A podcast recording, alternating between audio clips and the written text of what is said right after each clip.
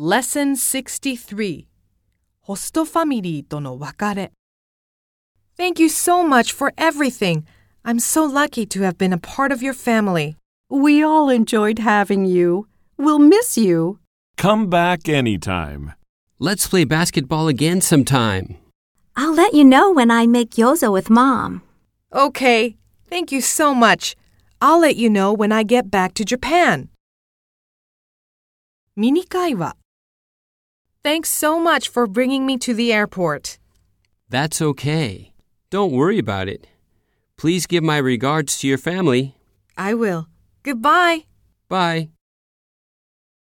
もっと話そう You're the best host family ever.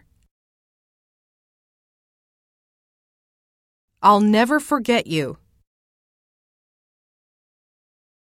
I'll write you as soon as I get home. Please come visit me in Japan someday.